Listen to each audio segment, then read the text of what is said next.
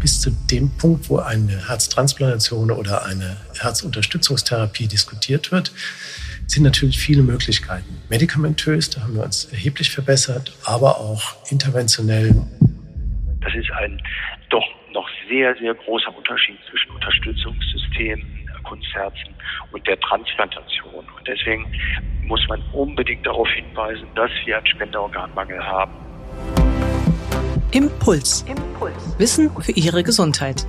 Wir sprechen mit Herzspezialisten und Herzpatienten locker und lehrreich über das zentrale Organ, unser Herz. Denn Ihre Gesundheit ist uns eine Herzensangelegenheit. Impuls. Impuls. Der Podcast der Deutschen Herzstiftung. Für alle, die mehr über ihr Herz wissen wollen. Hallo und herzlich willkommen zu einer neuen Folge von Impuls. Diesmal geht es darum, wie Menschen mit einem sehr kranken Herzen geholfen werden kann, das nicht mehr kräftig genug das Blut durch den Körper pumpt. Wie lange kann hier noch mit Medikamenten oder einem Schrittmacher geholfen werden? Und wann stellt sich die Frage nach einem Spenderherz?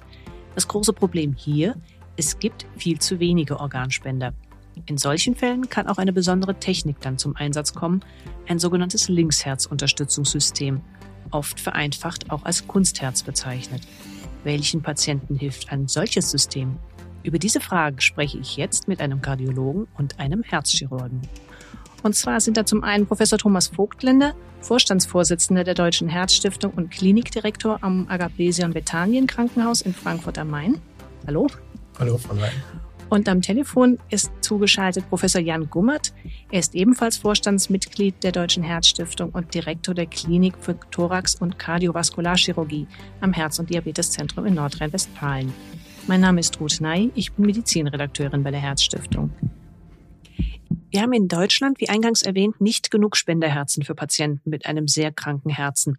Doch während in den letzten Jahren und auch während der Pandemie die Zahl der gespendeten Organe einigermaßen stabil zu bleiben schien, da zeigen jetzt nun aktuelle Zahlen einen dramatischen Einbruch.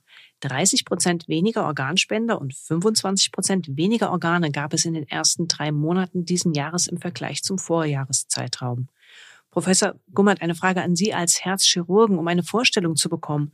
Über welche Diskrepanz zwischen dem Bedarf und tatsächlich gespendeten Herzen reden wir hier eigentlich? Ja, das ist letztendlich so, dass wir auf der Warteliste in Deutschland ungefähr 600 bis 700 Patienten haben und ungefähr 300 Transplantationen im Jahr durchführen können. Das heißt also, wir haben 400 Patienten, die wir nicht behandeln können. Und jetzt dieser aktuelle dramatische Rückgang, gibt es dafür Erklärungen, warum das auf einmal so zugenommen hat? Das sind ja nicht nur zwei, drei Prozent mehr oder weniger, sondern 30, 25 Prozent weniger.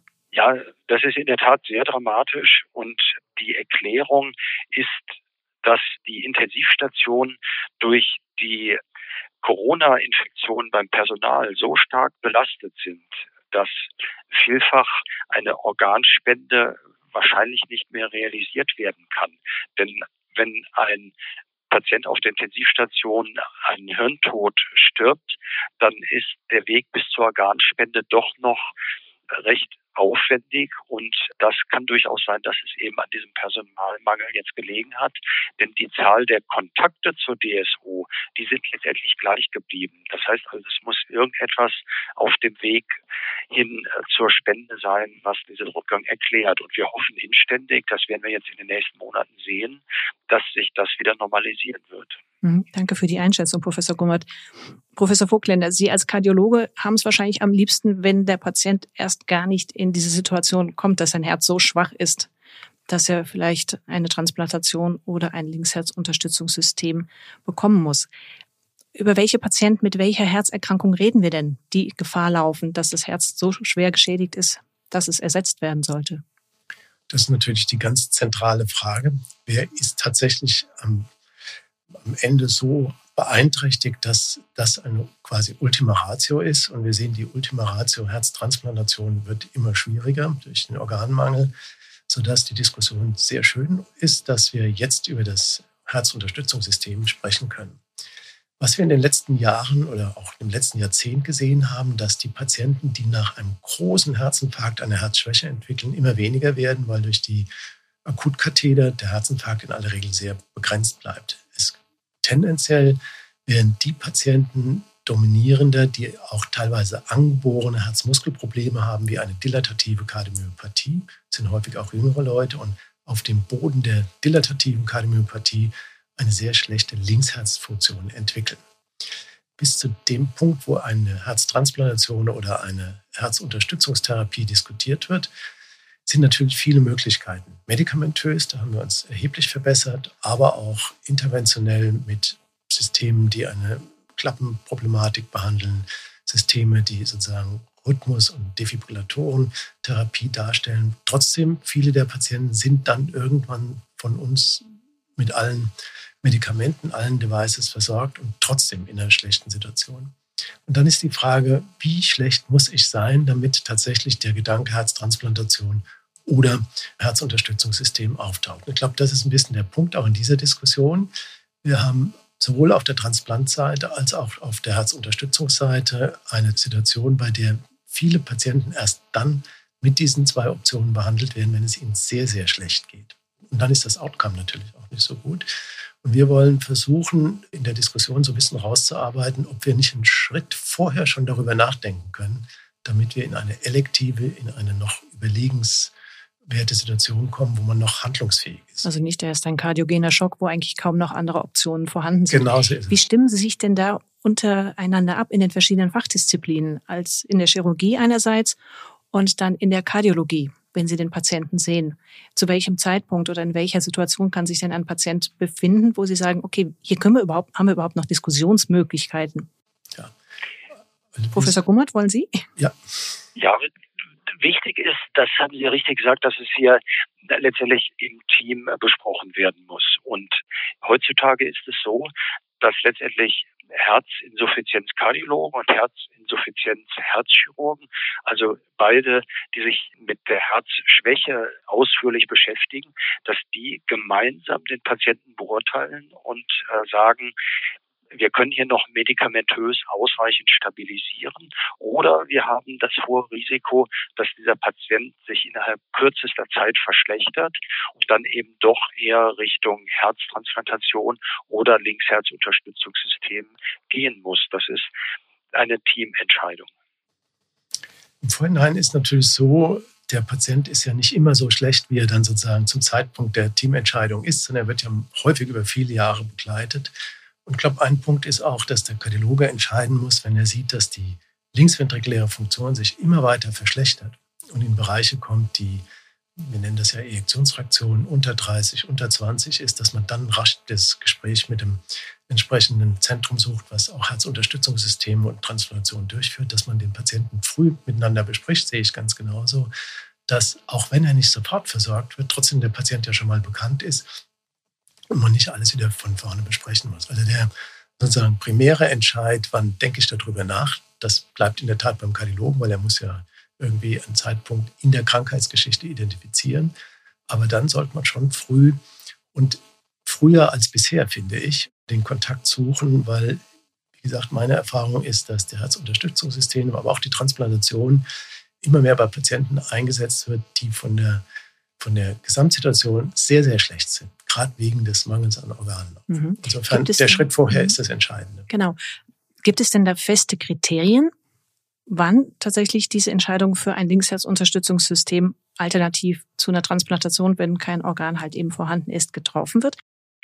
Ja, in den Leitlinien zum Beispiel gibt es schon sehr gute Kriterien, wann ein Patient zum Beispiel für eine Linksherzunterstützung in Frage kommt und äh, wo man das auf jeden Fall erwägen soll. Das sind zum Beispiel Patienten, die medikamentös maximal schon behandelt sind. Also es wird alles gegeben, was überhaupt möglich ist und der Patient trotzdem mehr als dreimal im Jahr mit einer ausgeprägten Herzschwäche dann im Krankenhaus behandelt werden muss und dann unter Umständen mit Medikamenten, die dann über die Vene gegeben werden müssen, dann stabilisiert werden muss.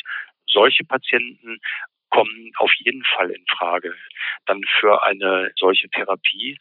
Und wenn zum Beispiel Endorganschäden auftreten, das heißt also die Niere oder die Leber durch die zunehmende Herzschwäche so stark beschädigt ist, dass man das in den Blutuntersuchungen erkennen kann. Ein Punkt ist ja immer auch die Symptomatik. und ich glaube, da sind also Gummert und ich uns ein bisschen einig, die kann manchmal so ein bisschen individuell auch täuschen. Also es gibt Patienten, die sind schon immer sehr untrainiert, haben sehr ausgeprägte Symptome bei noch vielleicht ganz guter linksventrikulärer Funktion. Und es gibt das gerade letzten Wochen erlebt, auch Patienten, die eine sehr kritisch eingeschränkte linksventrikuläre Funktion haben, aber aufgrund ihrer Gesamtleistungsfähigkeit wenig Symptome aufweisen. Und da ist natürlich auch ein bisschen bei der Diskussion zu berücksichtigen, wie ist der wirklich objektive Befund des Herzens, wie schlecht ist der. Und die Symptomatik kann manchmal darüber hinwegtäuschen. Mhm. Dass sozusagen also ich würde zum Beispiel ein Sportler, der ein eher trainiertes Herz hat, obwohl sein Herz von der reinen Funktionalität schon schlecht ist, das gar nicht so wahrnehmen, wie Sie es gerade beschrieben haben. Also das Herz ist bei allen dann schlecht, beim Trainierten und Untrainierten, aber er kann das halt viel besser kompensieren mhm. durch die Skelettmuskulatur und die anderen Trainingsvorgaben, die er über die Jahre oder Jahrzehnte teilweise hatte. Also Symptomatik ist, muss immer so ein bisschen in Relation zu den objektiven Befunden auch gesehen werden. Ein ganz wichtiger Punkt ist, ist das, was Professor Vogländer gerade auch schon gesagt hat. Man sollte letztendlich frühzeitig mit einem Zentrum Kontakt aufnehmen. Nicht, weil der Patient dann sofort ein solches System bekommt, sondern dass man gemeinsam einen Fahrplan letztendlich festlegt und sagt, ab welcher Zustand ist es dann sinnvoll, Richtung Elwert äh, oder Transplantation zu gehen, weil der Kardiologe, der den Patienten ja langjährig betreut, der kennt ihn eben sehr, sehr gut. Und dann kann man gemeinsam dann festlegen, wann ist es soweit, dass man dann doch über eine solche Situation dann reden soll. Und vielfach ist es auch sinnvoll, einem Patienten schon zumindest diese Alternativen einmal auch vorzustellen, damit er auch informiert ist, damit in einer Situation, wo das Herz sich ganz rasch verschlechtert, was eben auch vorkommen kann, dass man dann auch einen Patienten hat, der schon deutlich besser informiert ist, weil dann ist es sehr viel leichter, eine solche Therapie auch einzuleiten. Vielleicht kurz zum Verständnis für unsere Hörer. Mit LVAD sind Linksherzunterstützungssysteme gemeint. Die Buchstaben LVAD stehen dabei für Left Ventricular Assist Device. Wenn ich das kurz ergänzen darf, ich hatte mal eine Sprechstunde gemacht, genau mit solchen Patienten, die eine sehr, sehr schlechte linksventrikuläre Funktion hatten, aber von der Symptomatologie noch, wie wir sagen, NYHA2 waren. Das heißt, sie waren luftnötig bei Belastung, aber leichte Belastung ging noch. Und dann habe ich mit dem Transplantationschirurg, der auch die LVAD-Systeme implantiert hat, zusammen eine Sprechstunde gemacht, bei dem der Patient zu uns kam, teilweise die Angehörigen und wir in dem Zustand, in dem er sozusagen in Ruhe gar keine Probleme hatte, über die Dinge gesprochen hatten. Was mir sehr gut gefallen hat, der Transplantationschirurg hat, war auch Leiter der Selbsthilfegruppe für Transplantierte und LVAD-Träger, also Herzunterstützungsträger, und hat den Patienten dann teilweise vor der geplanten Maßnahme mit in diese Gruppe hineingenommen. Und da ergaben sich dann auch schon wieder Kontakte, die das Ganze sozusagen auch für den Patienten, der noch nicht behandelt wurde, irgendwie erfahrbar gemacht haben, was es heißt, was sozusagen die Vorteile sind, aber was eben auch die Nachteile sind, was die Patienten in der Selbsthilfegruppe dann berichtet haben. Gibt es eigentlich auch Krankheitssituationen, in denen ein Linksherzunterstützungssystem nur zur Überbrückung dient, also bis sich das Herz zum Beispiel von einem akuten Schaden wieder erholt? Und kann man das im Vorfeld auch schon entscheiden? Ja, das kann man durchaus. Es ist sehr selten, dass Patienten ein Kunstherz bekommen und dann äh, dieses Kunstherz dann wieder entwöhnt werden kann. Das sind ungefähr vielleicht drei bis fünf Prozent der Patienten. Das sind häufig zum Beispiel schwerste Entzündungen der Herzmuskulatur, die sich dann aber nach einem Jahr vielleicht wieder etwas normalisieren. Aber wie gesagt, das ist sehr selten. Und die Überbrückung bis zur Transplantation, die ist dann gegeben, wenn das Patienten sind, die auch wirklich für eine Transplantation in Frage kommen. Wenn diese Patienten schon zu viele Begleiterkrankungen haben, zum Beispiel auch schon viel zu alt sind für eine Transplantation, dann geht es eher dann um eine Dauertherapie. Und vielleicht ist das auch noch ganz wichtig. In Deutschland ist durch den Mangel an Spenderorganen es häufig so, dass Patienten mit einem Herzunterstützungssystem bis zur Transplantation häufig dann doch nicht mehr transplantiert werden können, einfach weil es keine Spenderorgane gibt. Das heißt, den Patienten muss ganz klar schon im Vorfeld gesagt werden, es ist nicht sicher, dass wirklich dann auch eine Transplantation möglich ist, sondern man muss sie auch darauf vorbereiten, dass es unter Umständen eine Dauerlösung ist, obwohl eigentlich eine Transplantation noch möglich wäre. Wenn auch Ihnen die Herzgesundheit wichtig ist, werden Sie Mitglied der Deutschen Herzstiftung. Infos dazu finden Sie im Internet unter herzstiftung.de. Jetzt mal aus Patientensicht gefragt, verschlechtere ich als Patient meine Chancen auf ein echtes Herz, wenn ich sage, okay, ich nehme so ein Unterstützungssystem so als technische Lösung und lande dann vielleicht auf der Warteliste weiter hinten, weil die Dringlichkeit ja jetzt erstmal nicht mehr gegeben ist. Ja, das kann passieren, aber es ist ja letztendlich so. Wir würden einem Patienten ja nur ein Herzunterstützungssystem geben, wenn der Patient auf der Warteliste sich so stark verschlechtert hat, dass er droht zu versterben.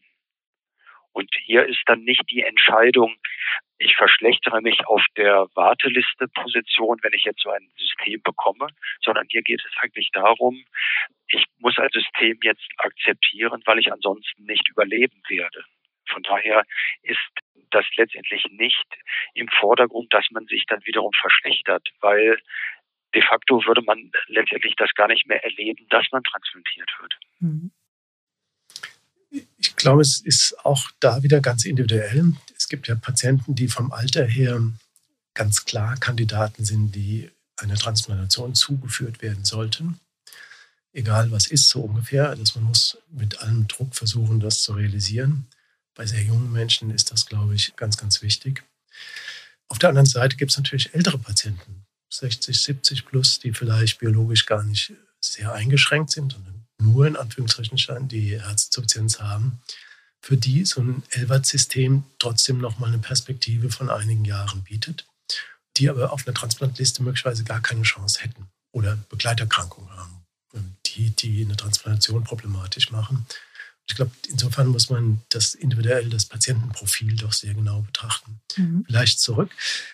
Bridge to Recovery, das heißt ja sozusagen Kunstherz, bis sich alles wieder erholt hat, ist in der Tat selten, aber wenn es passiert, ist es ein tolles Erlebnis. Wenn ich das kurz erzählen darf, vor vielen, vielen Jahren in der Uni Mainz kam ein junger Australier vom Flughafen Frankfurt, reanimiert, katecholaminpflichtig und und und mit Blutdruck 60, den wir zu Ihnen, Herr Gummert, verlegt haben. Und er bekam ein Herzunterstützungssystem und ich habe nach drei Monaten mal angerufen, wie es dem geht er war wieder kerngesund. Der hatte natürlich eine akute Myokarditis mit einem kardiogenen Schock. Das sind natürlich tolle Fälle, denen kann man sehr gut helfen, aber es ist in der Tat nicht so ganz häufig. Wie viele Patienten haben denn überhaupt jetzt aktuell schon ein solches Linksherzunterstützungssystem in Deutschland und wie viel kommen da pro Jahr in etwa dazu, Professor Gummert? Pro Jahr kommen ungefähr 700 bis 900 Patienten hinzu. Und Aktuell werden in Deutschland ungefähr 2100 Patienten behandelt mit einem solchen Herzunterstützungssystem, die nicht mehr im Krankenhaus sind. Das heißt also, die zu Hause mit einem solchen System leben. Gibt es denn eine Altersbeschränkung oder wie alt sind die Patienten überhaupt im Schnitt? Und bis wann würden Sie sagen, kann man das auch machen? Bis zu welchem Alter? 60, 70? Sicherlich naja, letztendlich ist das Alter, äh, das numerische Alter gar nicht so wichtig, sondern wichtig ist das, was Professor Vogländer gerade schon gesagt hat, die Begleiterkrankungen. Wenn Patienten zu schwere Begleiterkrankungen haben, schon sehr alt sind, dann hilft mit einem LVAD, also mit einem Herzunterstützungssystem, diesen Patienten auch nicht weiter. Wenn das jüngere Patienten sind, ist das natürlich sehr viel besser, weil diese Patienten sich dann auch rascher erholen. Aber wir haben zum Beispiel auch Patienten über 80 Jahre, die mit einem solchen System eben einige Jahre sehr, sehr gut zurechtkommen und die auch dadurch eben wieder annehmbare Lebensqualität haben. Denn bei diesen Patienten ist das dann so, dass diese ständige Luftnot und diese eingeschränkte Belastbarkeit dann natürlich weg ist. Und von daher würden wir das ganz individuell entscheiden und hier keine absoluten Grenzen beim Alter sehen. Wie gut kann man denn mit diesem System dann leben und wie lange? Es gibt Patienten, die inzwischen mehr als zwölf oder dreizehn Jahre mit einem solchen System leben. Das sind aber relativ wenig Patienten. Und es gibt Statistiken, zum Beispiel bei Patienten unter 60 Jahren, die mit dem aktuellen System nach fünf Jahren noch zu ungefähr 60 Prozent leben. Das heißt also, das ist eigentlich ein sehr, sehr gutes Ergebnis. Es ist aber immer wichtig, dass die Lebensqualität natürlich betrachtet wird. Und Patienten mit einem solchen System haben inzwischen auch eine relativ gute Lebensqualität, weil die Batterien halten inzwischen sehr lange, die man braucht, um diese Systeme zu betreiben. Das heißt also, man kann bis zu 18 Stunden zum Beispiel mit einer Batterieladung auskommen, bevor dann wieder neu geladen werden muss. Das finde ich ist schon ganz toll. Der einzige Nachteil, der gravierend ist und der für die Patienten wichtig ist, ist das Elektrokabel, was in den Körper geleitet wird und über den dann der Strom zugeführt wird, um diese Pumpe dann anzutreiben. Mhm. Und dieses Kabel, das wird halt aus der Bauchdecke herausgeleitet. Das führt dazu, dass man zum Beispiel nicht schwimmen kann. Das ist schon für viele Patienten eine Einschränkung. Und auch duschen kann man nur mit erheblichen Vorsichtsmaßnahmen, damit diese Austrittsstelle sich nicht entzündet. Und die Industrie, die arbeitet daran, dass es zum Beispiel eine Energieübertragung durch die Haut gibt, ohne ein solches Kabel, so ähnlich wie bei einer elektrischen Zahnbürste, bei der man ja auch kein Kabel dann mehr braucht. Aber es wird sicherlich noch einige Jahre dauern, bis solche Systeme für die Patienten wirklich zur Verfügung stehen. Wie viele Systeme haben wir denn überhaupt zur Auswahl?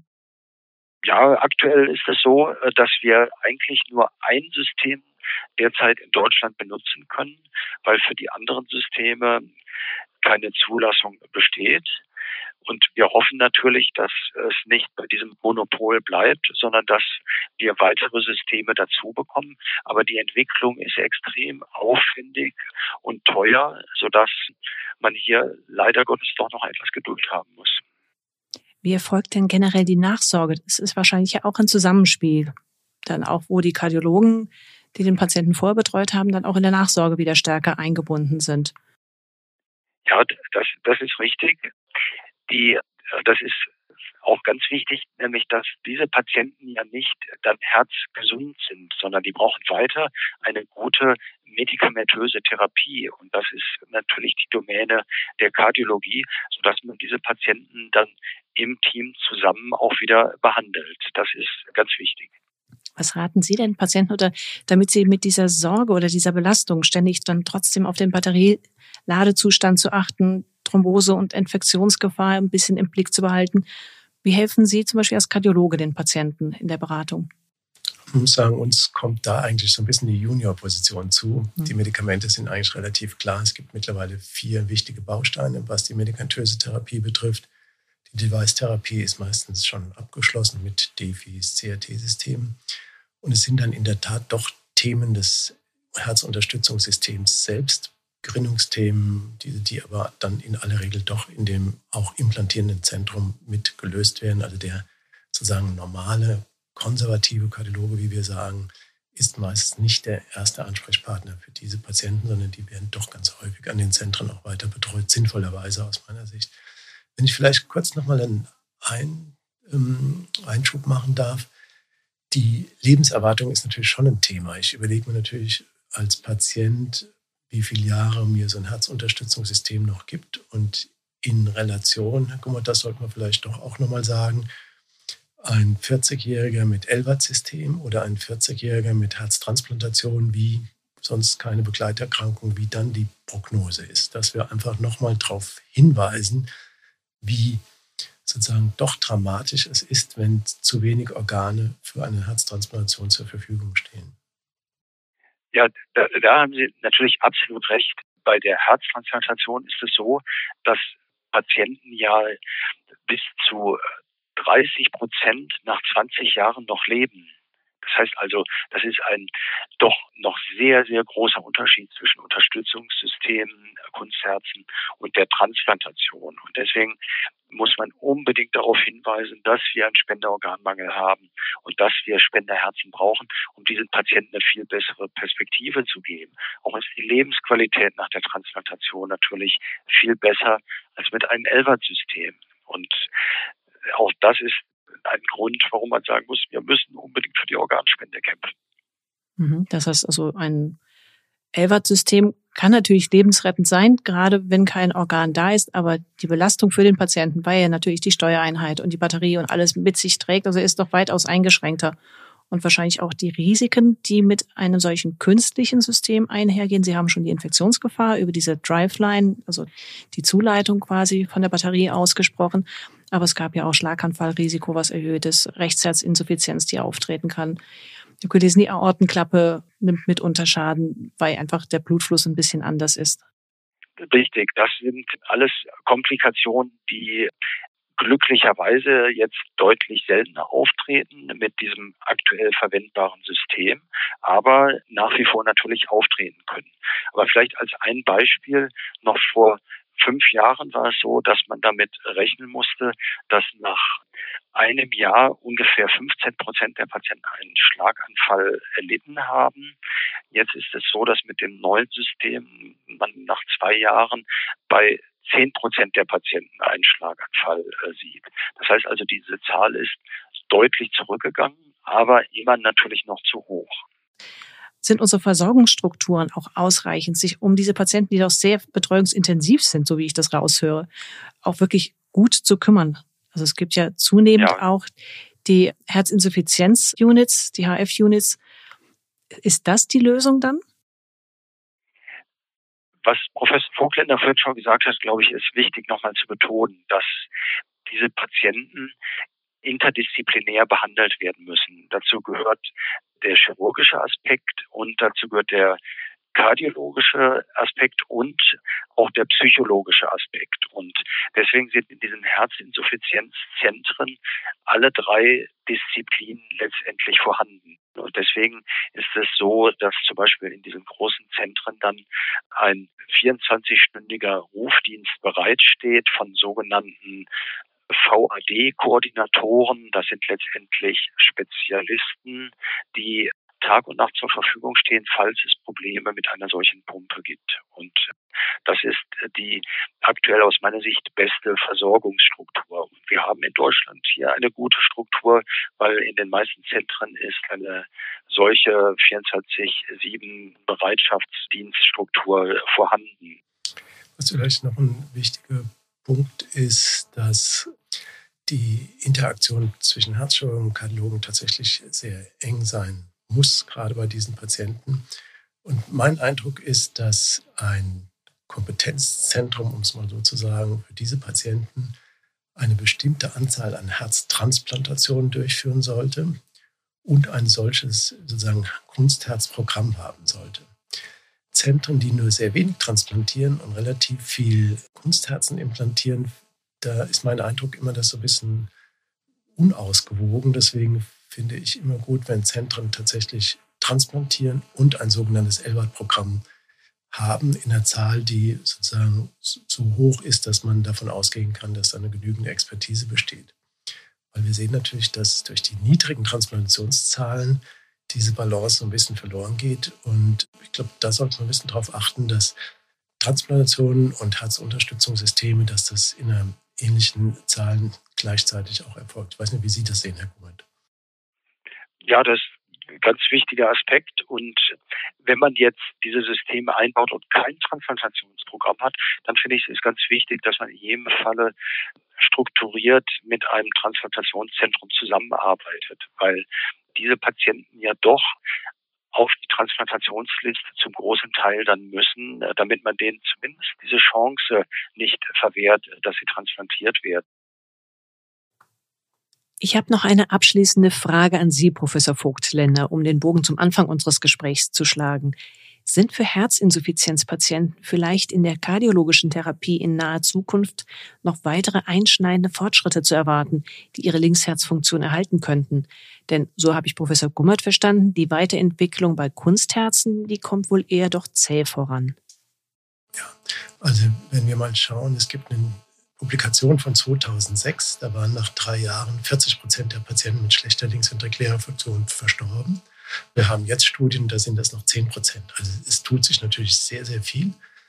Wir haben eine ganz neue Diskussion vor Flimmerablation bei Herzinsuffizienz. Wir haben die schon erwähnten Resynchronisationsdevices. Wir haben tatsächlich eine tolle medikamentöse Therapie, jetzt gerade für die Herzinsuffizienz mit eingeschränkter linksventrikulärer Funktion.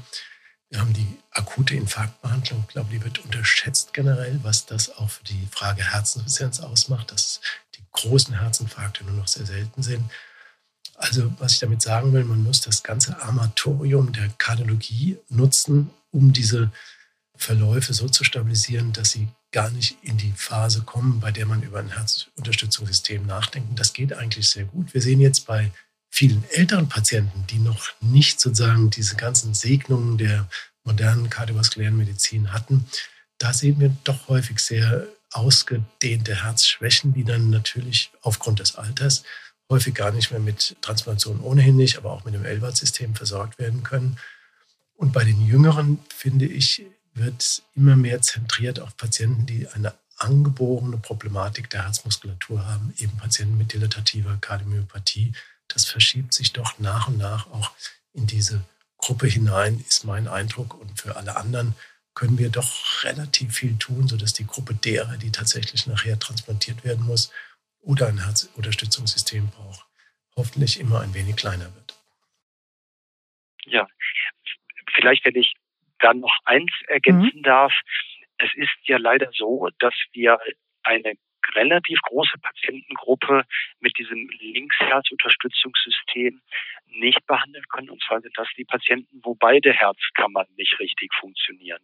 Oder durch einen großen Infarkt zum Beispiel dann das ganze Herz mehr oder weniger zerstört ist. Und bei solchen Patienten haben wir aktuell keine gute Therapiemöglichkeiten, außer letztendlich die Transplantation. Und die Entwicklung von echten Kunstherzen, die beide Herzkammern ersetzen, die schreitet natürlich voran, aber auch da ist es so, dass das derzeit zur Verfügung äh, stehende System, das Karma-System, letztendlich aktuell nicht verfügbar ist, weil der Herstellungsprozess verbessert werden muss, weil es da Probleme gab.